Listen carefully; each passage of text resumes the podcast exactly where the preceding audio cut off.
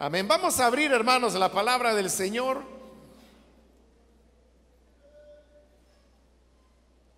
Y en esta ocasión vamos a leer en el libro de Éxodo. Busquemos el capítulo número 29. Los días miércoles estamos estudiando el libro de Éxodo. Y es un estudio que vamos haciendo versículo a versículo por todo este libro. Y así es como hemos llegado hasta, bueno, ya completamos el capítulo 28 y ahora correspondería comenzar el capítulo 29. Dice la palabra de Dios en el libro de Éxodo capítulo 29, el versículo 1 en adelante. Para consagrarlos como sacerdotes a mi servicio, harás lo siguiente. Tomarás un novillo y dos carneros sin defecto, y con harina fina de trigo harás panes y tortas sin levadura, amasadas con aceite y obleas sin, sin levadura, untadas con aceite. Pondrás los panes, las tortas y las obleas en un canastillo y me los presentarás junto con el novillo y los dos carneros. Luego llevarás a Aarón y a sus hijos a la entrada de la tienda de reunión y los bañarás. Tomarás las vestiduras y le pondrás a Aarón la túnica, el efod con su manto y el pectoral. El efod se lo sujetarás con el cinturón. Le pondrás el turbante en la cabeza y sobre el turbante la tiara sagrada. Luego lo ungirás derramando el aceite de la unción sobre su cabeza. Acercarás entonces a sus hijos y les pondrás las túnicas y las mitras. A continuación les ceñirás los cinturones a Aarón y a sus hijos. Así les conferirás autoridad. Y el sacerdocio será para ellos una ley perpetua. Arrimarás el novillo a la entrada de la tienda de reunión para que Aarón y sus hijos le pongan las manos sobre la cabeza. Y allí, en presencia del Señor, sacrificarás al novillo. Con el dedo tomarás un poco de la sangre del novillo y la untarás en los cuernos del altar y al pie del altar derramarás la sangre restante. Al hígado y a los riñones les quitarás la grasa que los recubre y la quemarás sobre el altar. Pero la carne del novillo, su piel y su excremento, los quemarás fuera del campamento, pues se trata de un sacrificio por el pecado.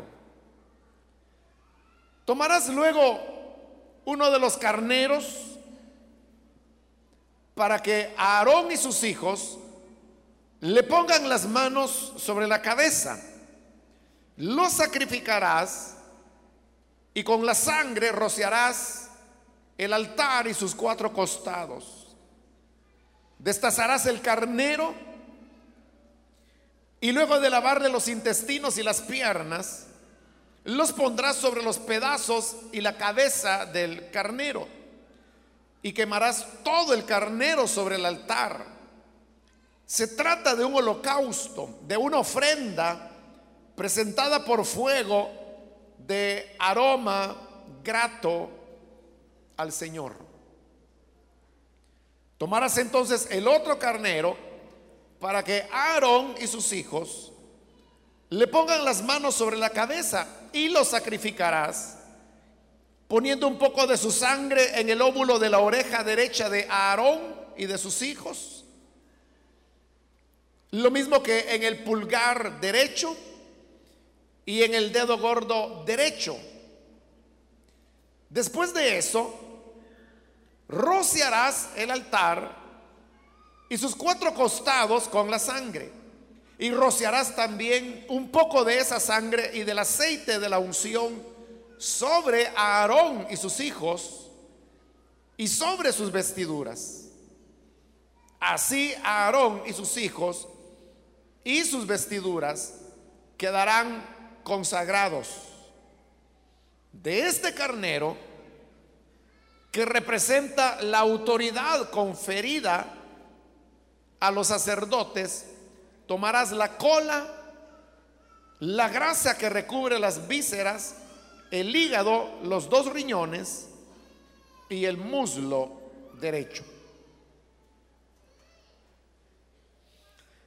Hasta ahí dejamos la lectura. Hermanos, pueden tomar sus asientos, por favor.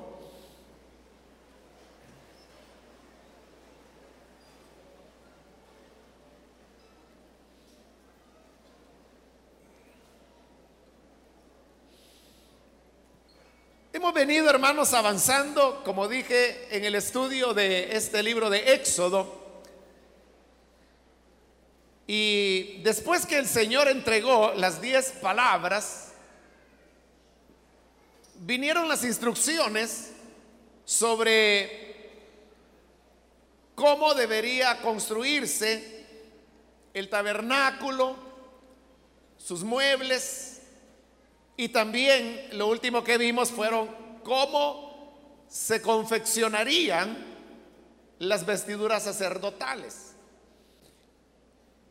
El capítulo que ahora estamos considerando, que es el capítulo 29, eh, todo el capítulo está dedicado a lo que podemos llamar los ritos de la consagración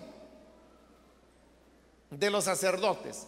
Es decir, que había un ceremonial, porque no era una sola ceremonia, ni un solo rito, eran tres realmente, pero siguiendo este ceremonial, este grupo de ceremonias, era como los sacerdotes quedaban habilitados para desempeñar el oficio sacerdotal para el cual habían sido llamados.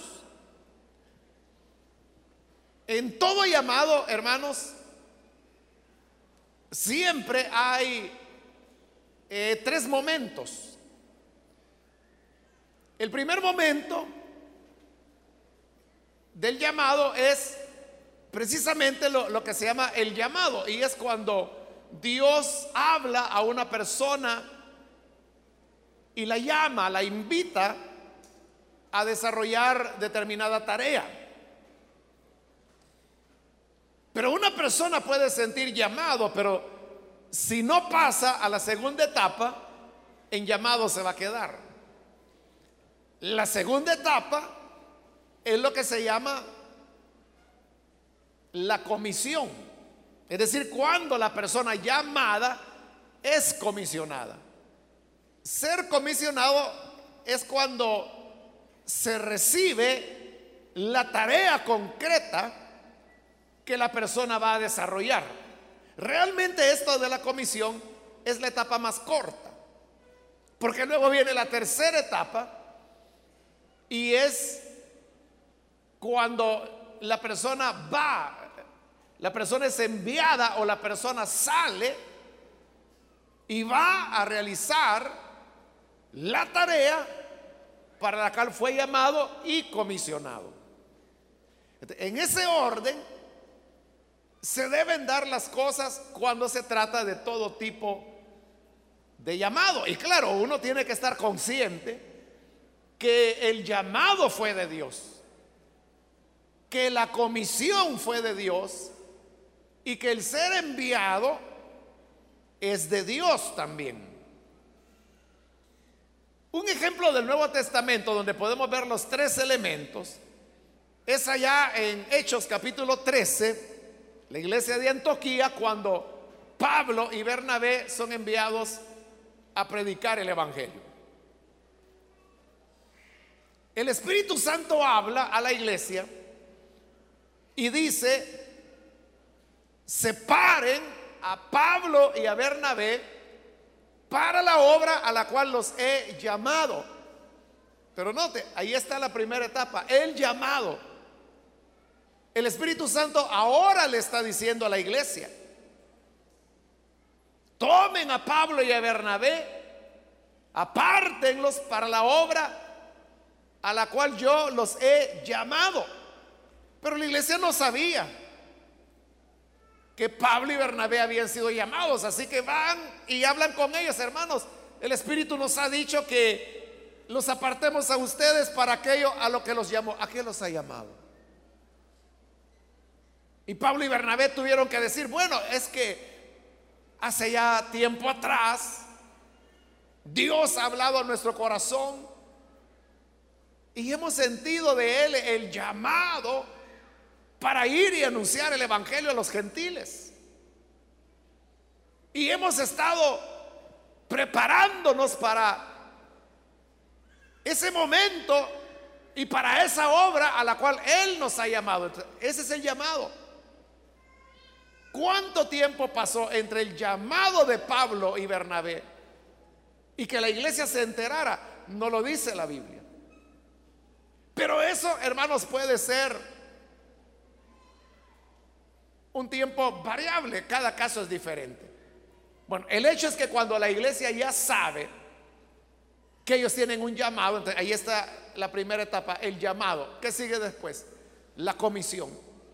La comisión es cuando dice ahí que entonces oraron y ayunaron por ellos y dice que imponiéndole las manos, los enviaron a la tarea a la cual Dios los había llamado. Esa es la comisión. Ahí los están comisionando. Cuando oran por ellos imponiéndole las manos, los están comisionando y los están apartando para que se dediquen a aquello a lo que Dios los ha llamado. Y luego viene la tercera etapa. La tercera etapa, le decía, es cuando la persona sale o es enviada. Y es exactamente cuando Pablo y Bernabé emprenden su primer viaje, toman a Marcos y salen camino a Chipre, que es el primer lugar donde van a predicar el Evangelio. Entonces, ahí lo tiene llamado, comisión y el ser enviado. Esos tres elementos deben darse en toda persona que es llamada hacer la obra de Dios. Nadie, hermanos, debería ir a hacer la obra sin haber pasado las tres etapas, porque ese es el orden de Dios. Y eso es lo que estamos viendo acá, porque Tiempo atrás, ya Dios le había dicho a Moisés que Aarón, su hermano mayor, habría de ser el sumo sacerdote junto con sus hijos. Eso habla del llamado. Pero esta ceremonia que encontramos en el capítulo 29 o conjunto de ceremonias es la comisión. Ahí se les está comisionando. Y como vamos a ver ahí, se le está dando autoridad para que funjan como sacerdotes.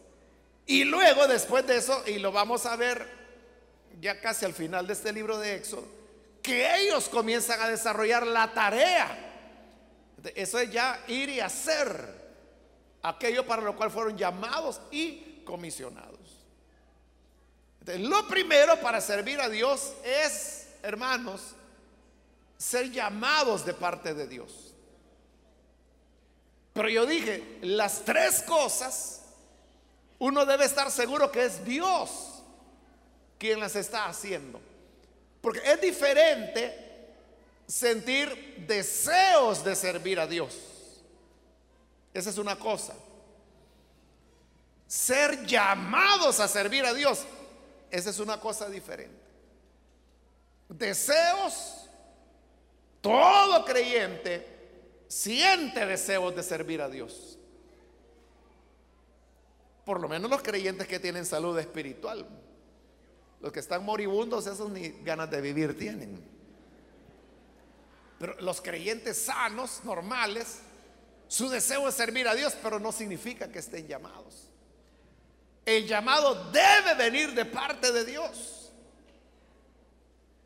Y el llamado nace a partir de la palabra de Dios mismo hablándonos. O sea, no estoy diciendo que le dijo un hombre, que le dijo el profeta, que le dijo la directiva de no sé qué, que una señora que dice que es profeta dice que soñó. No estoy hablando de eso. Estoy hablando que Dios tiene que hablar a la persona. Y hay gente que dice, mire, ¿y cómo es eso que Dios me va a hablar? ¿Cómo me va a hablar? Ese está perdido todavía. Que ni se preocupe porque no es llamado. O la gente que dice, hermano, ¿cómo puedo estar seguro de que Dios me ha llamado? Y yo le digo, ¿usted no está seguro? No, no estoy seguro. Ah, pues no ha sido llamado. Así de sencillo es. O sea, ¿cómo va a ser que Dios me va a hablar y yo no me voy a dar cuenta? O no voy a estar seguro que me habló. Podrá ser de que si usted va por la calle o vino aquí a la iglesia y como somos varios, quizás varias personas lo saludaron, Dios le bendiga, Dios le bendiga, Dios le bendiga, Dios le bendiga, y usted repartió, Dios les bendiga, y se sentó. Y luego viene alguien y dice, mire, ¿verdad que usted saludó al hermano Alfredo? Pues, mire, he saludado a tanto que no estoy seguro. Pero si en la entrada un ángel hubiera saludado, ¿se recordaron o no se recordaron? Un ángel. Y si fuera Dios, quien le hubiese saludado, ¿se le olvidaría o dudaría usted? De cuando Dios habla, uno lo sabe. Entonces la persona que dice, ¿cómo puedo yo saber que soy llamado? Cuando ya no tengas ninguna duda que eres llamado. Y luego la comisión. Debemos ser comisionados por Dios. Es decir, ahí en Antioquía usted pudo ver que fue el Espíritu Santo. Fueron los hermanos los que oraron por Pablo y por Bernabé. Pero ellos oraron porque el Espíritu Santo les dijo. Era Dios quien estaba detrás de eso. hay una diferencia entre que sea un hombre el que le diga, mire, yo voy a orar por usted y vaya, haga lo que pueda. Entonces, usted está respondiendo a ese hombre. Cuando se ve en líos, no le pida a Dios, pídale al hombre ese. Porque no fue Dios quien le envió, fue ese fulano. Pero tenemos que estar seguros que es Dios quien nos comisiona. Y finalmente cuando vamos, vamos porque Dios es el que nos ha dicho. O sea, no es que alguien vino y le dijo, mire, hermano, fíjese que hay una gran necesidad allá en mi cantoncito donde viven mis abuelitos. Viene que ahí ni iglesia hay. ¿Por qué no va usted? Y usted dice, bueno, si hay una necesidad, yo voy. Pero yo le pregunto, ¿a dónde no hay necesidad? Dígame un lugar a donde no hay necesidad del Evangelio. Entonces, si la persona se va a mover porque le dijeron que mire, por ahí hay necesidad, sí, de seguro hay, pero hay allí y por acá y más allá y lejos y cerca y en la China y en Argentina y en Alaska. Eh, o sea, necesidad en todo lugar hay, pero la persona que es llamada por Dios no se mueve porque le diga, mire, es que ahí hay una gran necesidad. Ese no es el criterio. El criterio es ¿A dónde dice Dios que quiere que yo vaya? ¿Estamos claros de eso, hermanos? Bueno, eso solo es la introducción. Entonces, llega el momento en que hay que comisionar a los sacerdotes. Hay que consagrarlos. Y había tres elementos. El primero era los sacrificios. El segundo era un baño ritual. Y el tercero era vestir las ropas que ya leímos, de qué materiales estaban hechas, cómo se iban a confeccionar, en qué consistía, ya, ya lo explicamos. Por eso dice el versículo 1, para consagrarlos como sacerdotes a mi servicio. Note que la palabra no tiene, la frase, perdón, no tiene sujeto. Porque es continuación del capítulo anterior, del 28, donde el sujeto evidentemente son los sacerdotes. Por eso es que el 43, versículo 43 del capítulo 28, ahí dice Aarón y sus hijos, ese es el sujeto. Y como ya se mencionó, ya en el versículo 1 de lo que para nosotros es el capítulo 29, ya no se le menciona, por eso es que la oración no tiene sujeto, porque es una continuación. Recuerde que la división de la Biblia en capítulos y versículos es una cosa muy posterior y arbitraria. O sea, no crea usted que fue Dios el que hizo capítulo 28 y capítulo 29. No, esos fueron hombres. Y lo hicieron con el objeto de poder ubicar con más facilidad determinados pasajes de la Biblia. Si la Biblia no estuviera dividida en capítulos y versículos, hermano, ¿cómo hago para que usted llegue a leer conmigo lo que hoy he leído? Imagínese que Éxodo fuera un solo libro que no tiene capítulos, que no tiene versículos. ¿Cómo hago para que usted encuentre el pasaje y podamos leer juntos? Tendríamos que tirar unas dos horas leyendo los primeros 28 capítulos hasta llegar aquí. Aquí, aquí, hermano, ya para entonces va a estar dormido usted. Entonces, por eso lo dividieron en capítulos y versículos para que podamos ubicar rápido. Pero eso lo hicieron hombres. Y la división no es inspirada. Por eso es que hay capítulos muy mal divididos. Y aquí usted tiene un ejemplo. Dividieron tan mal los capítulos que ni cuenta se dieron que el versículo 1 no tiene sujeto. Por eso es que dice, para consagrarlos como sacerdotes a mi servicio, ¿A quién? ¿A quién? nosotros sabemos que es a Aarón y a sus hijos porque sabemos que ellos fueron los primeros sacerdotes. y si no lo supiéramos, cuando dice para consagrarlos como sacerdotes, sí, pero ¿a quién? Es porque está mal dividido el capítulo, pero bien, por lo menos ya lo hallamos el pasaje. Entonces le dice que para hacerlo tomarás un novillo y dos carneros sin defecto. Es decir, que la parte del sacrificio eran tres animalitos los que se ofrecían. Un novillo y dos carneros. Ya vamos a ver que cada uno tenía un propósito diferente.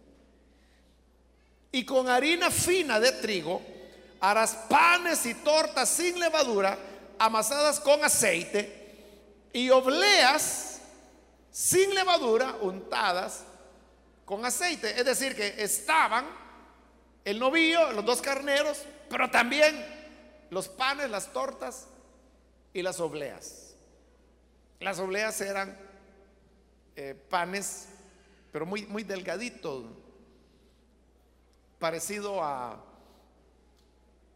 ¿cómo le llaman esas cosas que venden estos días, hermanos, en el cementerio? Las redonditas. Ah, no, pero si me dicen todos no les voy a entender. Ojuela. Ah, pues, esa es una oblea. Esa es una oblea, algo delgado.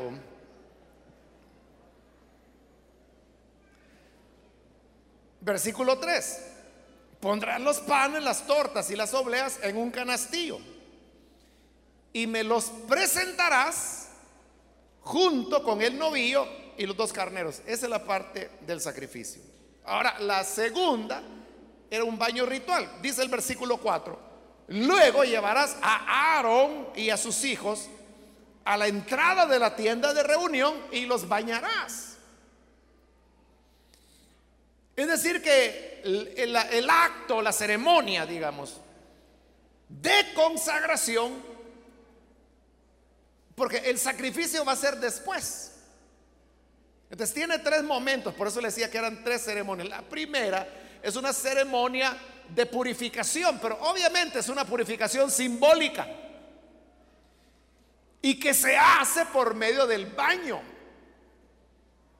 Entonces, por eso es que en el templo había provisión de agua, porque lo primero que había que lavar era a los mismos sacerdotes. Entonces, obviamente ellos tenían que quitarse la ropa y entonces venía Moisés y les echaba agua, los lavaba, los bañaba. ¿Para qué, hermanos, las personas se bañan? Se bañan para limpiarse. Es, hermanos, parte de la higiene personal.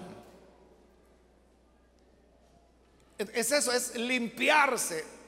Pero como esto era real, ¿no? Que le echaban el agua y, era real que los bañaban. Pero eso tenía un significado simbólico. Y lo que simbolizaba era la limpieza del pecado. Porque ellos van a ser los sacerdotes, es decir, los ministros. Lo cual significa que el primer paso para ministrar en el servicio a Dios es la pureza. El ser lavados. Y llegar limpios delante de Dios. No habla, hermano, necesariamente de, de ser lavados literalmente, aunque hay un pasaje en el Nuevo Testamento que sí literalmente habla de que hay que bañarse en hebreos. O sea, sí lo dice. Pero la idea es la pureza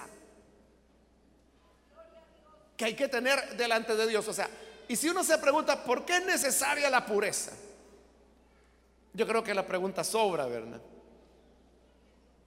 Hoy, hermanos, vivimos en una época en que uno ve, de todo. Hay pícaros, hay sinvergüenzas, hipócritas, mentirosos. Y como que la gente se va acostumbrando. Y cuando los que, los ministros que deberían ser modelo para todo, llevan una vida sucia, la gente comienza a defenderlos. Y dicen, el que esté sin pecado, que tire la primera piedra. Y con eso quieren justificar al sinvergüenza que tienen como ministro. Pero la palabra dice que el primer paso, el primer elemento era el abacro. Bañarse, limpiarse. Por eso es que al entrar al templo, lo primero, lo primero que había era ese gran depósito que se llamaba el mar. Le llamaban el mar porque ahí había mucha agua. Era como una cacerola o perol más bien, de bronce, pero grande, enorme.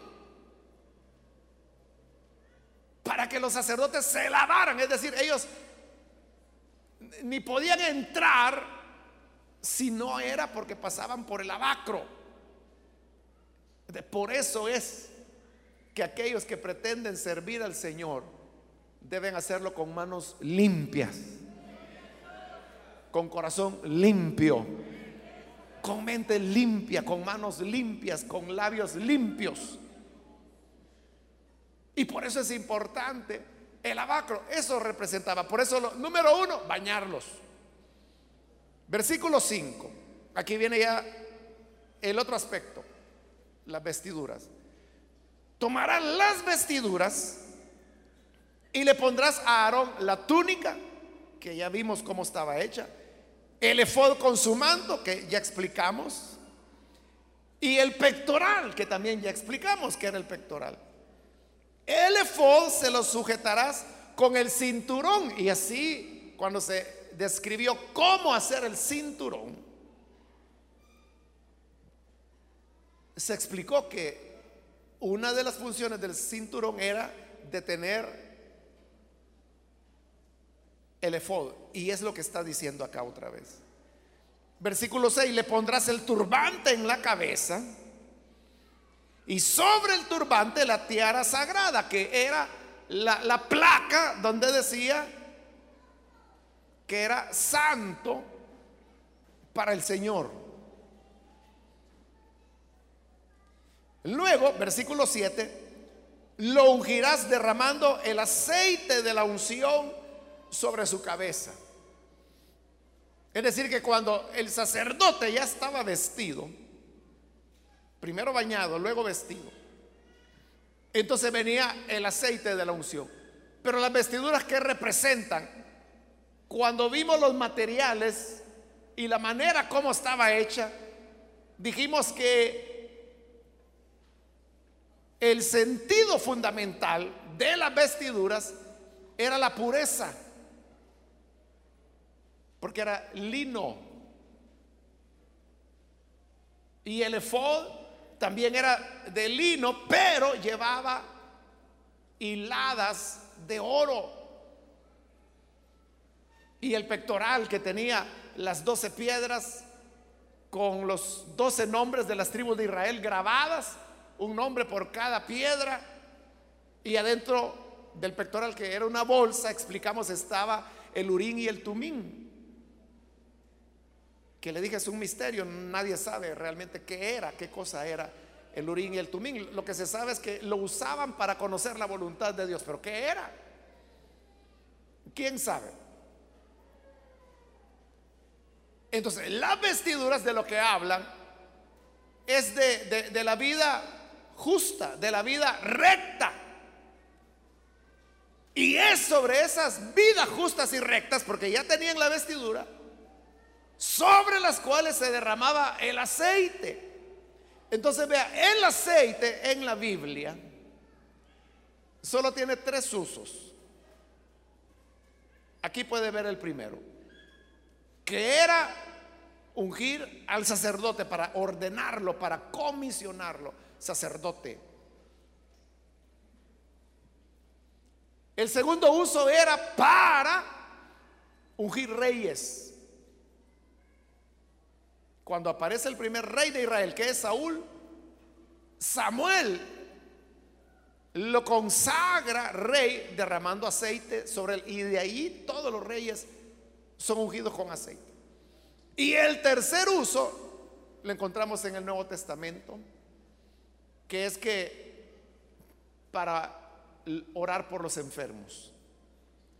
Pero no hay otros usos para el aceite en la Biblia. Ahora, como ya no hay sacerdotes y tampoco hay reyes, entonces significa que solo hay un uso que se le puede dar al aceite, que es orar por los enfermos. Le digo esto porque hay gente que anda echándole aceite a los carros, a las casas, a los edificios, a las ciudades. Ahí andan en aviones tirando galones de aceite para ungir las ciudades. O sea, pero todo eso es un uso no bíblico.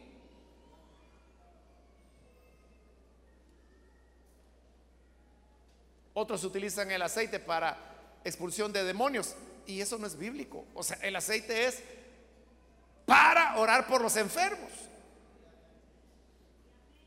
Pero el aceite, usted sabe que lo que representa es el Espíritu de Dios. Ese es uno de los símbolos de la Biblia del Espíritu Santo, el aceite. Entonces, cuando derramaban el aceite sobre la cabeza del sacerdote, eso era símbolo del Espíritu de Dios que descendía. Y recuerde que el aceite, ya vimos también la fórmula, cómo se hacía era un aceite aromático. Y esa fórmula, esa mezcla para hacer el, aceite de la unción, era prohibido hacerla en casa o utilizarla para otras cosas. La receta está ahí en la Biblia, pero solo se podía utilizar en el santuario y para las cosas que Dios decía. Una de ellas era ungir a los sacerdotes. Entonces era un aceite, pero agradable. podríamos decir, un perfume. Y a eso se refiere el Salmo 133, que usted se lo puede de memoria, ¿verdad? Mirad cuán bueno y cuán agradable es habitar los hermanos unidos en uno. Es como el buen óleo, es decir, como el buen aceite que desciende sobre la barba de Aarón, el sacerdote, porque le echaban el aceite en la cabeza. Entonces el aceite escurría y llegaba a la barba y desciende hasta el borde de su vestidura. Es decir, que lo bañaban en aceite. Pero eso era agradable. Por eso dice, mirad cuán bueno y cuán agradable es. Porque eso era fragante. Entonces era bueno y agradable ver al sacerdote. Transpiraba la fragancia del aceite de la unción. Entonces la presencia del Espíritu Santo es la que hace, hermanos, verdaderamente poner gracia en los ministros del Evangelio. Usted sabe que hay predicadores del Evangelio que ni cara de creyentes tienen. ¿Verdad que sí? Pero hay otros hermanos que usted le ve una gracia. Y usted dice, bueno, yo, yo, no sé qué tiene esta persona. Pero yo le digo qué es lo que tiene. Es el Espíritu de Dios que es como el aceite que se derrama en la cabeza, es la unción y que desciende por la barba y llega hasta el borde de la vestidura. Y eso es, mirad cuán bueno y cuán agradable. La persona resulta agradable. Hay gente, como usted sabe que de todo hay, ¿verdad? Hay gente que viene y dice, ah, no, pero eso es idolatría. ¿Cómo es que están diciendo, y ay, tan lindo que es porque hay gente que así, pero dice, ah, mi pastor dice, ¿cuánto lo amo? Y dice, uy, le dice, eso es idolatría, cuidado. Es que esta persona ha percibido la gracia que el Señor pone. Usted sabe, hermanos, que nosotros nos saludamos diciendo, Dios le bendiga a cada persona, ¿verdad? Dios le bendiga. Dios le bendiga. Dios le bendiga. Pero quiero decirle que en una ocasión, un, hermano evangelista muy conocido, yo tuve la oportunidad de conocerlo hace años, en la década de los 80. Y entonces yo tenía que recibirlo y entonces eh, eh, yo nunca lo había visto, ni él me había visto nunca a mí. O sea, yo sí sabía de él porque, como le digo, muy conocido el hermano. pero él me vio pues, y era evidente pues que era yo quien tenía que recibirlo, entonces yo también caminé hacia él y él hacia mí. Entonces cuando él llegó, me abrazó y me dijo, Dios te bendiga. Pero mire, cuando él me dijo, Dios te bendiga, yo de verdad sentí que Dios me bendijo por esas palabras que él decía. Sí, pero fue, fue real. Fue, algo muy real. Pero ¿qué hace esa diferencia?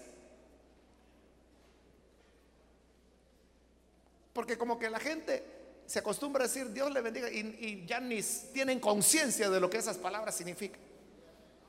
Dios le bendiga, bendiga, diga, diga, diga. O hay gente que anda ahí, bendiciones, bendiciones, bendiciones. Pero eso no es nada. Eso es como que si yo dijera lluvia, lluvia, lluvia. Igual les digo bendiciones, bendiciones. Pero si yo digo que Dios le bendiga, estoy deseando que Dios de verdad bendiga su vida. Entonces cuando está la unción, el aceite, es lo que hace y marca la diferencia y que sea qué bueno y qué agradable es.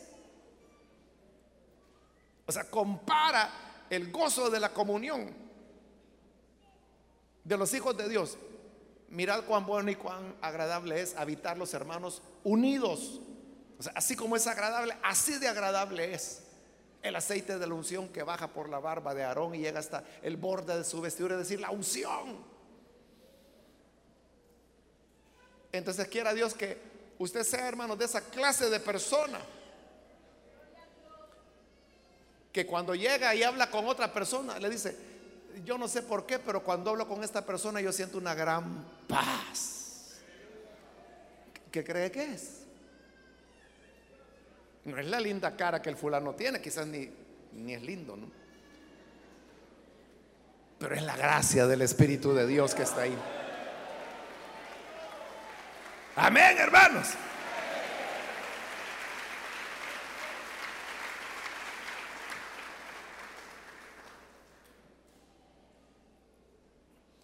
Quiero llamar su atención a cómo era que, se instituía la autoridad del sacerdote.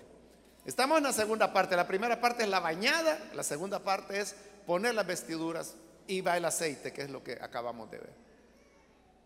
Pero había un acto simbólico por el cual se le establecía al hermano o al sacerdote, perdón, la autoridad de manera simbólica. Es igual, hermanos, como en esta época de graduaciones, ¿verdad? Que van los muchachos que se gradúan y llevan el, el sombrerito, ¿cómo se llama? ¿Cómo? es que si me dicen todos no les entiendo. ¿Cómo dijo? ¿Qué? Birrete. Birrete. Vale. Entonces llevan el birrete y llevan un, lacito, ¿verdad? Que lo llevan de un lado. Entonces, a la hora de graduarse, el director o quien sea, ¿verdad? Entonces viene y, ese lacito se lo pone del otro lado. Y eso significa que está graduado. O sea, es un acto simbólico. igual, para darle autoridad al sacerdote, había un acto simbólico, pero mire qué curioso era el acto simbólico. Versículo 9 dice. A continuación dice, le ceñirás los cinturones a Aarón y a sus hijos. Así les conferirás autoridad. Y el sacerdocio será para ellos una ley perpetua. así como para el bachillero, para el que se gradúa de la universidad, que le pongan el acito del otro lado del birrete.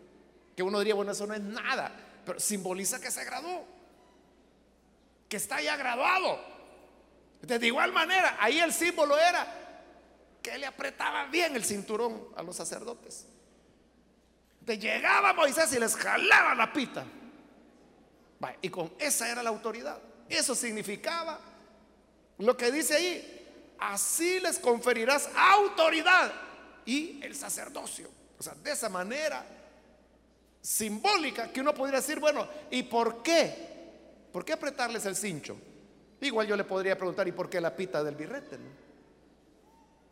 ¿Por qué eso? O antes, ¿verdad? Las enfermeras graduadas, ¿verdad? Que usaban aquella capita y lo que hacían era que le daban vuelta un pedacito y ya estaban graduadas. O sea, ¿por qué llegaron a eso? A saber, ¿verdad? Alguna razón ha de haber.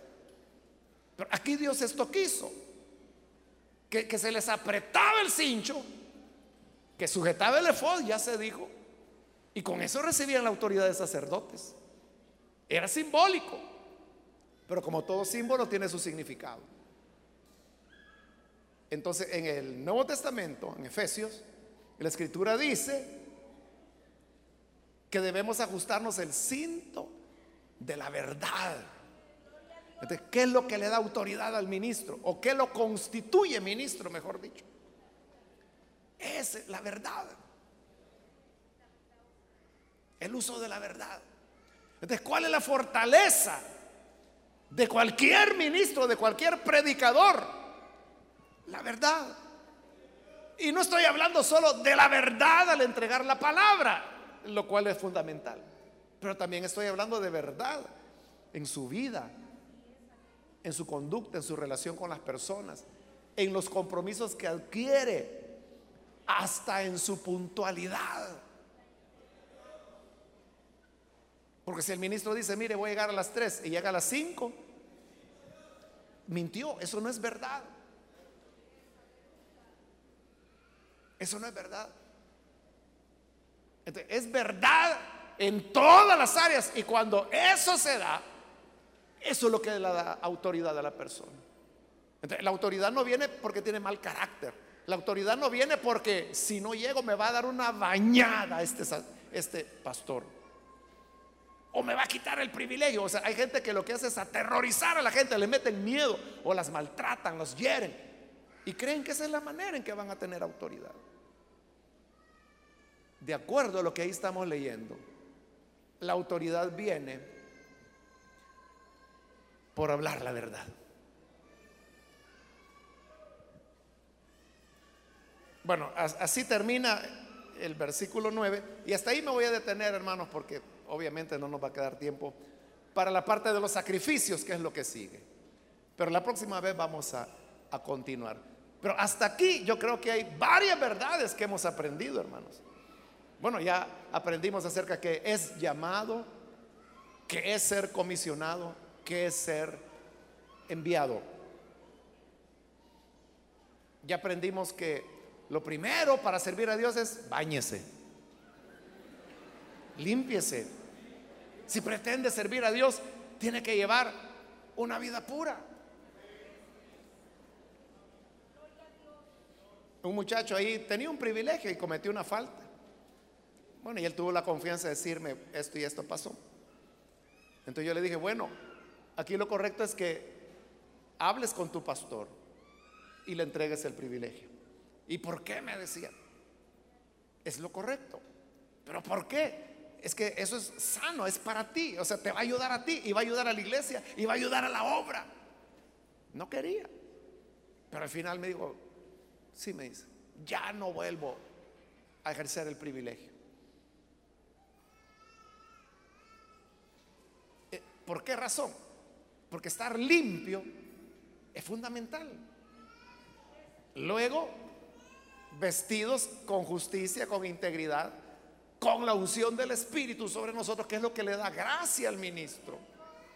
Y finalmente, ceñidos con la verdad, que es lo que nos dará fortaleza y lo que nos empodera para ser ministros del Evangelio. Por eso es que bien, bien escribió Pedro, ¿verdad? Diciendo que nosotros somos real sacerdocio. Porque lo que se hacía con los sacerdotes, Dios lo hace con nosotros. Así que si queremos servir a Dios, estos son los pasos que debemos seguir. Vamos a orar, vamos a cerrar nuestros ojos. Y yo quiero, antes de orar, hacer una invitación para las personas que todavía no han recibido al Señor Jesús como su Salvador, pero si este es su caso, si hay algún amigo o amiga que todavía no ha recibido al buen Salvador, pero al escuchar la palabra que ha sido presentada, usted se da cuenta de la necesidad que tenemos de, de venir y recibir al Hijo de Dios. Yo le invito entonces para que usted no deje pasar esta oportunidad. Y si por primera vez usted necesita recibir a Cristo como su Salvador, ahí en el lugar donde está, póngase en pie. Póngase en pie en señal que usted desea recibir al Hijo de Dios y vamos a orar por usted. Cualquier amigo o amiga que es primera vez que necesita creer en el buen Salvador, Póngase en pie. Hoy es su día. Hoy es su momento. Cuando Dios quiere lavarlo, limpiarle. ¿Cuántas cosas no hemos venido acumulando en nuestra vida? ¿Cuántas faltas y cuántas maldades? Pero la sangre del Hijo de Dios nos limpia. Acá hay una persona que pasa, alguien más que necesita venir. ¿Puede ponerse en pie? Alguien que necesita venir para creer en el buen Salvador, póngase en pie. Yo le animo, venga rápidamente. Queremos orar por usted. En verdad el Señor le limpiará, le vestirá de ropas limpias y nuevas, derramará sobre usted el aceite del Espíritu y eso traerá fragancia agradable a su vida. Muy bien, aquí hay otra persona, bienvenido, Dios le bendiga. Alguien más que necesita pasar para creer en el buen Salvador. ¿Puede ponerse en pie? Queremos orar. Hoy es la oportunidad. Alguien más que necesita venir, póngase en pie. Y queremos orar por usted con toda confianza. También yo quiero invitar si hay hermanos o hermanas que se han alejado del Señor. No podemos servir, no podemos ministrar, a menos que estemos lavados y que el aceite de la unción sea derramado en abundancia sobre nosotros. ¿Quiere reconciliarse? Póngase en pie. Cualquier hermano o hermana que se alejó, no le vamos a preguntar por qué. Lo importante es que quiere levantarse. Póngase en pie y vamos a orar por usted. Venga, hoy es su momento. Muy bien, aquí hay una persona, Dios la bendiga, bienvenida. Alguien más que necesita pasar. Puede ponerse en pie. Hoy es el día cuando la gracia del Señor le llama y le invita a venir. Hay otra persona que necesita venir, ya sea que es primera vez o si es reconcilio. Hoy es su oportunidad. Muy bien, ahí atrás hay otra persona, Dios la bendiga, bienvenida. De este lado hay otra persona más que está pasando, bienvenida, Dios la bendiga. Alguien más que necesita venir al Hijo de Dios. De este lado hay otra persona más, Dios lo bendiga. Bienvenido. Hay alguien más venga, acérquese. Yo le invito para que no desaproveche la oportunidad. Voy a finalizar, hago la última invitación. Si hay otra persona que necesita venir para creer en el buen Salvador, por primera vez o reconciliarse Póngase en pie. Y esta fue ya la última invitación. Y vamos a orar.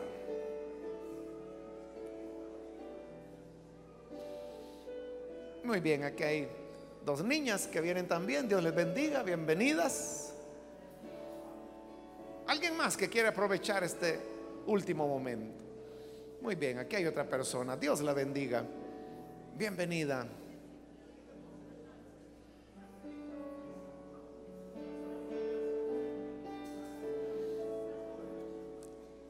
Vamos a orar entonces. Aquí adelante hay otra persona más, Dios la bendiga. Y a usted que nos ve por televisión, también le invito para que se una con las personas que están acá al frente y que juntos podamos pedirle al Señor para que su vida sea transformada. Únase en esta oración. Señor, te damos las gracias por las personas que están aquí al frente, como también, Señor, aquellos que a través de televisión, radio, están abriendo sus corazones y están creyendo a la palabra que tú envías. Señor amado, por esta razón, queremos rogarte, queremos pedirte que tú, Señor, alcances cada persona que hoy